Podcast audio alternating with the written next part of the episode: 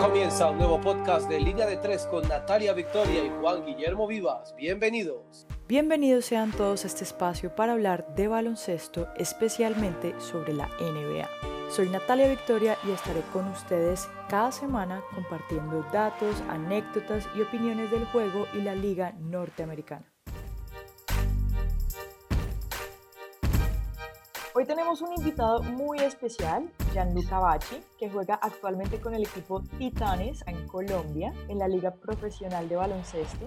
Bienvenido Gianluca, es un placer recibirte por acá y aunque estás en Cali, este audio está siendo grabado a distancia porque no nos podemos ver y estás en una burbuja. Hola Natalia, gracias, gracias por la invitación. Cuéntanos un poco a los que de pronto no saben mucho de ti, un poco de tu trayectoria Efectivamente, mi nombre es Gianluca Bacci, yo soy barranquillero, jugador de baloncesto profesional. Actualmente juego para Titanes de Barranquilla, pero comencé mi carrera ya hace varios años en el, bueno, a nivel profesional desde el 2008 en Piratas de Bogotá. Jugué mis primeras tres temporadas, después estuve con Guerreros de Bogotá, ahí tuve la oportunidad de quedar campeón y desde el año pasado estoy jugando con, con el equipo de mi tierra. Estoy muy contento por poder representar al equipo de mi ciudad y como bien lo decías, estamos aquí en Cali en, en la burbuja que ha organizado la, la, división profesional para poder llevar a cabo este año el torneo de baloncesto. Entonces, una, una experiencia completamente diferente a lo que cualquiera de nosotros había vivido antes,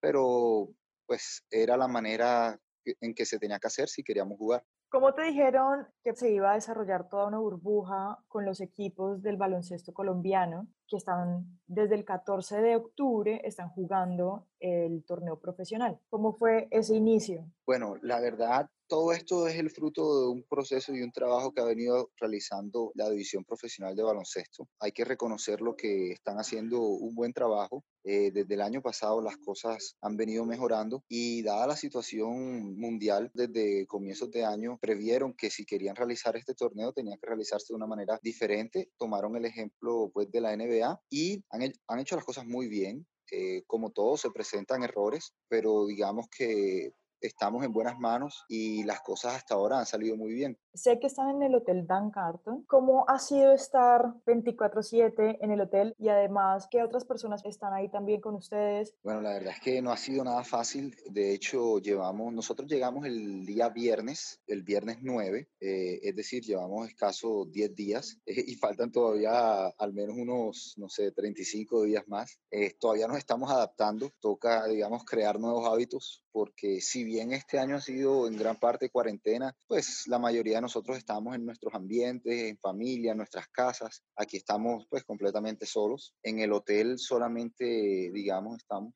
están permitidos las delegaciones que la conforman tanto jugadores como cuerpo técnico y delegados y también se encuentran los árbitros del torneo. El, hotel aquí tiene dos torres, hay una torre que está exclusivamente reservada para nosotros. ¿Qué les permiten hacer y qué no les permiten hacer? No podemos salir del, de las instalaciones, sino únicamente para, para entrenar y para jugar. Para eso hay unos unos transportes autorizados que nos llevan de la puerta del hotel a la puerta del coliseo. Eh, y ya más allá de eso, nuestra movilidad está bastante restringida. Eh, si bien es un hotel bastante cómodo, siempre, digamos, hace falta poder, poder salir, tomar un poco de sol. Pero bueno, es lo que hay y, digamos, es el precio que toca pagar si queremos jugar. Son situaciones que hacen parte de, nuestra profesión. Eh, lo importante es que nos mantengamos saludables porque ese creo que es el principal reto, no permitir la entrada del, del virus a la burbuja pero y entonces, ¿ustedes pueden estar en el lobby, en las áreas comunes del hotel o deben estar en sus cuartos mientras no estén en un gimnasio o no se vayan a ir al Coliseo, al Evangelista Mora? Ahí son los entrenamientos y ahí también son los partidos. Bueno, nosotros, en teoría, las áreas comunes del hotel deben ser solamente áreas de tránsito. Yo por lo menos me encuentro ahora en el lobby pues para, para esta entrevista. De lo contrario, tendría que estar en mi, en mi habitación. Si queremos usar el gimnasio, eh, tiene que ser con reserva previa porque solamente se permiten, creo que, cinco personas de manera simultánea. Ah, bueno, está el tema del, del restaurante. Hay una especie de salón bastante grande en donde están ubicadas las mesas de todos los equipos ya asignadas. No es que yo me siento donde quiera. Titanes tiene su mesa, el equipo de Cali tiene su mesa, Medellín tiene su, sus mesas. Bajamos de manera simultánea, ya eso depende de la programación de cada uno de los equipos. Y sí, básicamente eso es todo lo que podemos hacer. Como te digo, no es fácil. Conversábamos anteriormente que es muy importante tener la mente ocupada porque de lo contrario pienso que eso puede inclusive influir negativamente en el, en el terreno de juego. Exacto. Para nuestros oyentes estábamos hablando, Gianluca y yo, qué se hacía durante el día porque además estaban muy encerrados. Tienen algunos entrenamientos y partido, pero no es constante. Entonces, de pronto la cantidad de tiempo libre también abruma y es ahí donde digamos, hay que empezar a trabajar. Yo creería que gracias a ti y la conversación que tuvimos, pude entender un poco más lo que les podía pasar o les estaba pasando a los jugadores de la NBA. Creo que sí es retador, es demasiado retador, sobre todo para el tema de inteligencia emocional. ¿Qué personas están en el Evangelista Mora donde se realizan los partidos? En, el estadio actualmente está el personal, digamos, que trabaja en la parte logística y, administrativa del torneo. Están todas las personas de bioseguridad. Al estadio nos permiten el ingreso, digamos, escaneándonos un código, porque solamente las personas autorizadas son las que pueden ingresar. Posterior a este filtro está la parte en donde, bueno, te limpian la suela de los zapatos. ¿Ese código es como una escarapela? ¿Es como una acreditación? Sí, es una, sí, es una, una especie de, de escarapela digital. Entonces pasamos este filtro, ahí te miden la temperatura, después te, te, limpian la suela de los zapatos, las manos, te, inclusive te dan enjuague bucal. Esto para ingresar como tal al coliseo. Y en el coliseo pues está todo el personal que se encarga de la limpieza de los balones, del piso, está la mesa estadística, técnica, la de los jueces, y ya es, es, es un personal limitado. Cero público. Cero público. Los únicos, eh, digamos, el único público que están son los dirigentes de cada uno de los equipos y, el, y los organizadores del torneo. Probablemente, no sé, 20 personas personas en total de público, 15 personas de público. ¿Entre equipos pueden socializar? Sí, digamos que no está prohibido el socializar con jugadores de otro equipo, sin embargo es recomendable eh, mantener la distancia, porque pues al final uno nunca sabe qué pueda pasar. Sin embargo, pues uno se los cruza constantemente en los pasillos, en el ascensor, donde almorzamos, donde comemos, ahí estamos todos, entonces prácticamente uno se está viendo siempre con los jugadores. ¿Qué otras alternativas has encontrado? En lo personal yo estoy tratando todavía de buscar actividades que, que me permitan estar ocupado. Hay compañeros que, bueno, tienen Play, Xbox y eso, entonces pues disfrutan jugando eh, videojuegos. Yo afortunadamente tengo también mis, mis compromisos en, en Barranquilla, que si bien laborales, que si bien tengo permiso, no, no, los, no los descuido del todo, eso me permite, digamos, también ocuparme un tiempo. Y, así, o sea, hay que, hay que buscar la manera de, distraerse. Está Netflix, la lectura, también eh, comparte uno con, con, su compañero de habitación, echa cuentos, historias, anécdotas, que digamos que eso es lo que nos une. El baloncesto, la mayoría de los que estamos acá hemos, hemos jugado en otros equipos en, en años anteriores, entonces siempre, siempre hay anécdotas que, que contar. ¿Cómo es ser jugador de baloncesto profesional en Colombia? Bueno, no, realmente no es una profesión fácil. En mi caso, pues yo tengo dos profesiones, aparte de, jugador de baloncesto, yo soy administrador, pero dedicarse 100% al, al básquet, te digo que en el país no existe una estructura que te permita dedicarte a esto los 12 meses del año. Actualmente el torneo profesional escasamente dura dos meses, entonces muchos de mis compañeros les toca durante el resto de año, como dicen por ahí, piratear, eh, ir a torneos amateurs, torneos improvisados, de parque para pues ganarse la vida. Esperemos que esperemos con que con todo este proceso de reestructuración que existe desde la división profesional a partir del próximo año podamos contar con un torneo eh, de mayor duración en donde los deportistas cuenten con mejores condiciones para que no solamente se vea un mejor nivel deportivo, sino que los deportistas gocen de, de una mejor calidad de vida, con mejores ingresos. ¿Cómo te has podido mantener dentro de todos los diferentes equipos y los torneos? He tenido eh, idas y venidas en el baloncesto, que he tenido años en los cuales he dejado de jugar, eh, digamos, a nivel profesional y no porque no, no me gusta el deporte o, o digamos, sienta que no puedo dar todavía lo mejor de mí, sino que llegue un punto en que la responsabilidad de las obligaciones y lo que en mi caso quiero para, para mi futuro, sé que no lo puedo encontrar en el baloncesto. Gracias a Dios en estos momentos eh, puedo combinar ambas cosas, digamos, eh, mis dos profesiones y digamos que es una bendición, pero sé que, que eso no, no va a ser para siempre. Entonces veremos más adelante cómo puedo alternar mi pasión con mi, con mi otra profesión.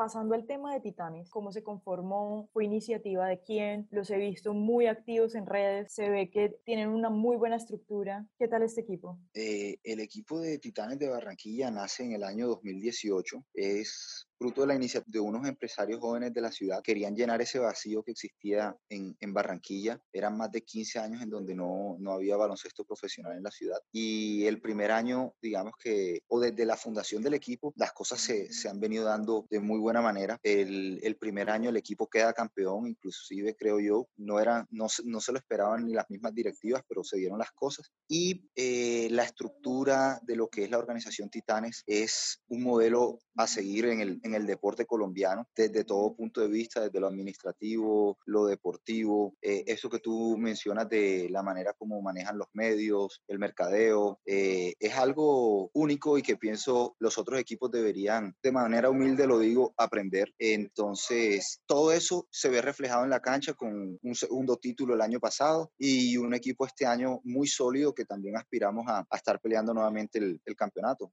cómo es también el proceso de este torneo como tal empieza un todos contra todos y luego se van definiendo como las fases. Este torneo son ocho equipos, jugamos todos contra todos dos veces, es decir, 14 partidos que se van a jugar en, en 28 días. Eh, luego de eso clasifican los primeros cuatro equipos, jugamos semifinal al que gane 2 de 3 y los ganadores juegan la final al que gane 3 de 5. Ya llevamos tres partidos jugados, los tres los hemos ganado, pero pienso que por la manera como está organizado el torneo, van a ser rivales, van a ser partidos todos muy difíciles, en donde si bien hay unos equipos favoritos al título, creo que cualquier equipo le puede ganar a cualquier equipo porque la norma es que pueden jugar cuatro extranjeros. Entonces, eh, si de pronto tú no tienes una nómina local muy fuerte, si tú cuentas con extranjeros de primer nivel, eso te hace altamente competitivo y ganarle a cualquier equipo cualquier día. Entonces, hay que, hay que jugar todos los partidos con la mayor concentración, que de lo contrario te puede llevar una sorpresa. Aparte, los equipos pueden cambiar en cualquier momento los extranjeros. Entonces, es posible que el equipo que nosotros, al que nosotros le ganamos en la primera ronda, cuando lo enfrentemos en la segunda ronda, sea un equipo completamente diferente. Eso también hace, lo hace muy, muy especial a este, a este torneo. Total, porque ahí estarían cambiando la nómina. Correcto, entonces, por ejemplo, sé que ya hay un par de equipos que cambiaron un, jugador, dos jugadores. Entonces, tú haces el, el estudio, el, el, escauteo del equipo, juegas, identificas cuáles son los jugadores, pero resulta que cuando vas a jugar contra ellos, no, ya, ya el armador es uno diferente y, y ya no es el que no tira triple, sino este sí es tirador de triple y el, el poste resulta que ya no es un, un jugador del perímetro, sino que es un jugador más defensivo. No sé, un factor de un, un sinnúmero número de, cosas que, que lo hacen entretenido. Sí, lo hace retador para ustedes también, porque lo que tú dices, o sea, no va a ser el mismo equipo siempre, pero mi pregunta va también, ¿por qué hay esa regla? ¿Por qué se pueden cambiar los cuatro extranjeros? Bueno, realmente ya eso es algo que determina la, la organización del torneo. Desconozco cuáles son los, los motivos por los cuales lo establecen de esa manera, pero bueno, siempre, siempre ha sido de esa manera aquí en Colombia, no es algo nuevo. Es la manera como se juega aquí en Colombia. Yo lo veo, yo lo veo como algo interesante un desafío. ¿En el tema de nacionales también sucede algo por el estilo o los nacionales siempre quedan fijos en su equipo?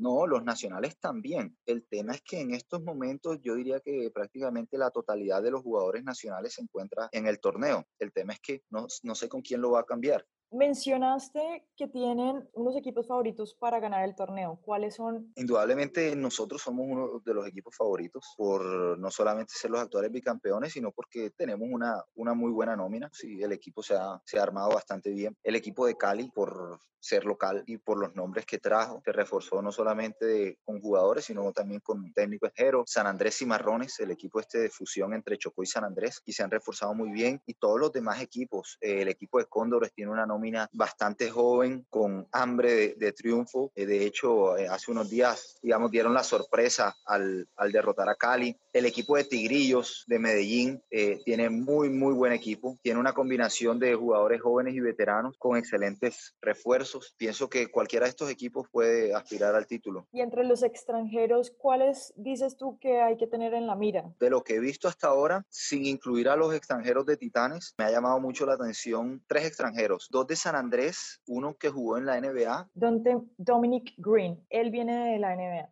y un poste. Griffin Watkins. Ese, ese. Eh, son dos jugadores muy, muy determinantes. Y el, el 3-4 de, de, Bucaramanga, apellido Young, lo vi en un partido y me sorprendió realmente la, la, capacidad anotadora que tiene. ¿Estos jugadores extranjeros son los mismos que se mantienen de año tras año o los equipos colombianos están cambiando mucho los extranjeros?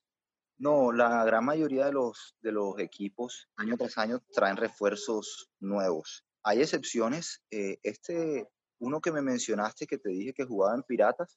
Brandon Gibbons. Él creo que es la segunda o tercera vez que viene con Piratas. Eh, Jonathan Rodríguez de, de, Titanes es la segunda o tercera vez que está aquí en Colombia. Los años anteriores había jugado en Medellín, pero la gran mayoría de los jugadores eh, son, digamos, primíparos en, Colombia. Y dentro de los nacionales, ¿cuáles son como las figuras? Te puedo decir que de los jugadores colombianos que más se han destacado, o por lo menos que más me han llamado la atención a mí en lo que va de, del torneo, Juan Diego Tello de Titanes. Me ha gustado muchísimo el trabajo que ha hecho Almanza de, de Cimarrones San Andrés. Está jugando muy, muy bien. Es un jugador bueno, que por lo menos a mí siempre me ha llamado la atención y, y lo veo que está haciendo un excelente trabajo. Y de, de Tigrillos de Medellín, también me ha llamado mucho la atención el juego de un, de un colombiano que realmente no lo tenía muy referenciado.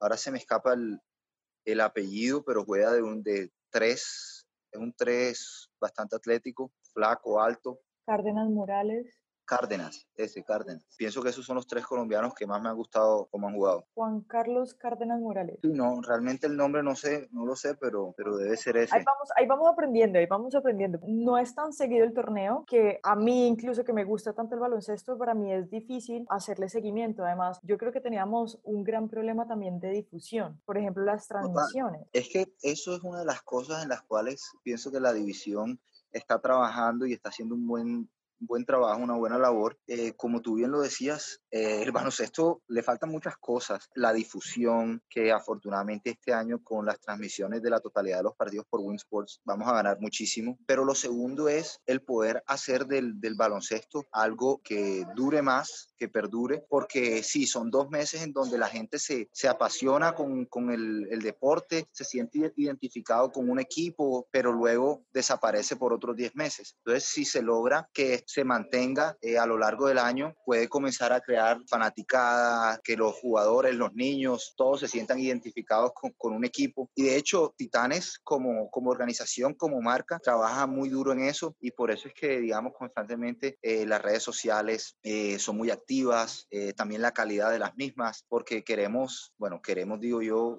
al pertenecer a la organización, claro digamos, sí. crear esa, ese sentido de pertenencia, crear un vínculo emocional con la fanaticada del deporte deporte en Barranquilla. Me acuerdo de la época de Salud Cup. Hasta hubo unos buenos campeonatos que salíamos todos de la universidad corriendo a ver, por ejemplo, el equipo de acá de, de Cali ¿Tú también has sido o has vivido esa época donde se le había inyectado demasiado al baloncesto colombiano? ¿Cómo era esa época para aquellos que de pronto no sabían o no saben cómo era el proyecto del baloncesto antes? Bueno, mira, yo pienso que el baloncesto en Colombia ha vivido diferentes etapas, inclusive previas a lo que nosotros conocemos, a lo que nosotros hemos vivido, han existido otras etapas donde patrocinadores han llegado, han invertido bastante, pero pienso que no se ha usado, no se ha aprovechado ese momento, no se han aprovechado esos recursos para crear una base sólida, sino que simplemente se han usado esos recursos para, para crear un torneo y para vivir el momento, pero no para planificar y construir algo a futuro. En los años 90, Sprite,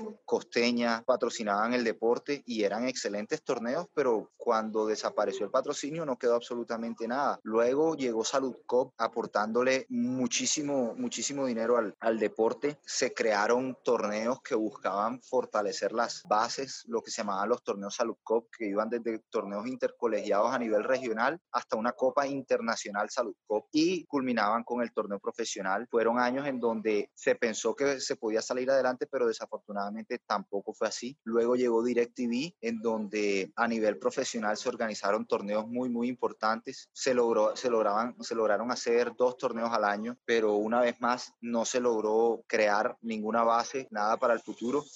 Y eh, actualmente con la, con la división profesional pienso que ellos identificaron eso y están tratando de trabajar en las bases. Las administraciones anteriores o los dirigentes de en esos momentos no, no supieron gestionar de la manera adecuada lo que se tenía, los recursos y bueno, esperemos que esta vez sea diferente. Entonces, sin patrocinios se ha demostrado que no, no es que salga los torneos o incluso la misma liga profesional. Sí, es que los dirigentes tienen que hacer de esto un negocio. Tú quieres atraer patrocinios, tú tienes que vender un producto que sea rentable y el baloncesto no era rentable, no era atractivo y por ende nadie va a botar la plata si tú vas a tocar la puerta de una empresa, tú tienes que llegar con, con un producto atractivo. Y eso es lo que están, están haciendo en estos momentos los dirigentes y pienso que han comenzado muy, muy bien. Esperemos que, que continúen. ¿Cuáles son los puntos específicos que le faltarían al baloncesto para seguir estructurándose y creciendo de aquí en adelante? Pienso que en estos momentos está el baloncesto está ahí como, como a la deriva. Afortunadamente a nivel, digamos, de, de liga profesional existe la división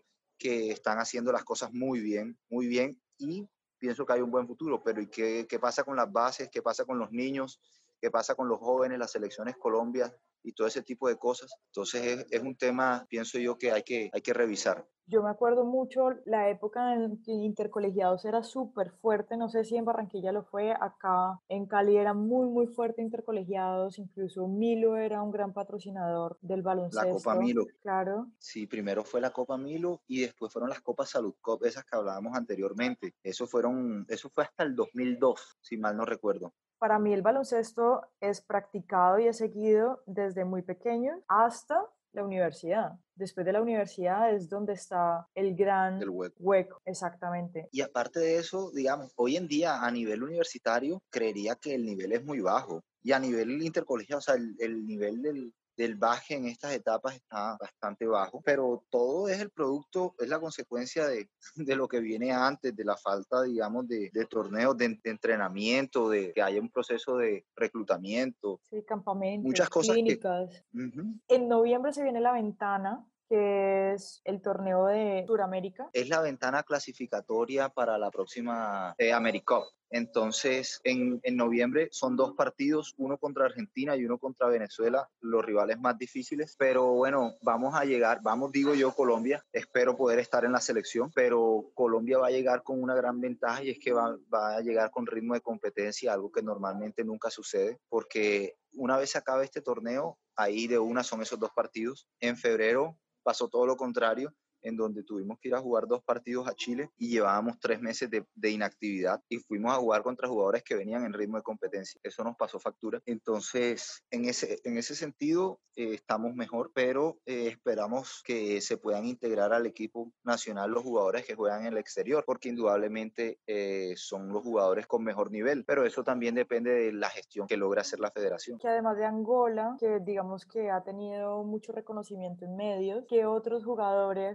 están por fuera del país? Bueno, yo pienso que los tres jugadores más importantes que están por fuera del país son Hansel Latencia, Brian Angola y Jaime Chenique. Ellos son tres jugadores de, de, primer nivel que indudablemente de estar en la selección Colombia le darían una cara completamente diferente al equipo. A lo que se viene del torneo, cómo se están preparando, cuál es su siguiente rival. Nosotros vamos a jugar nuestro próximo partido el viernes contra Búcaros. Eh, sería nuestro cuarto partido. Ya al equipo de Búcaros lo hemos visto eh, un par de veces. Tienen un jugador, un jugador muy, muy talentoso, sin demeritar el resto del, plantel. Hay, hay un, un, jugador young que te lo mencionaba anteriormente que, tiene una capacidad anotadora interesante. Entonces tenemos que, que hacer los ajustes correspondientes para no tener inconvenientes ese día. Yo creo que hemos abarcado muchas cosas de a poquitos en este mundo del baloncesto colombiano. Muchísimas gracias por estar con nosotros, acompañarnos, contarnos tu experiencia, lo que estás viviendo, que incluso es totalmente nuevo para todos. Si lo fue para la NBA, pues acá también es muy nuevo. Siempre es un placer hablar contigo y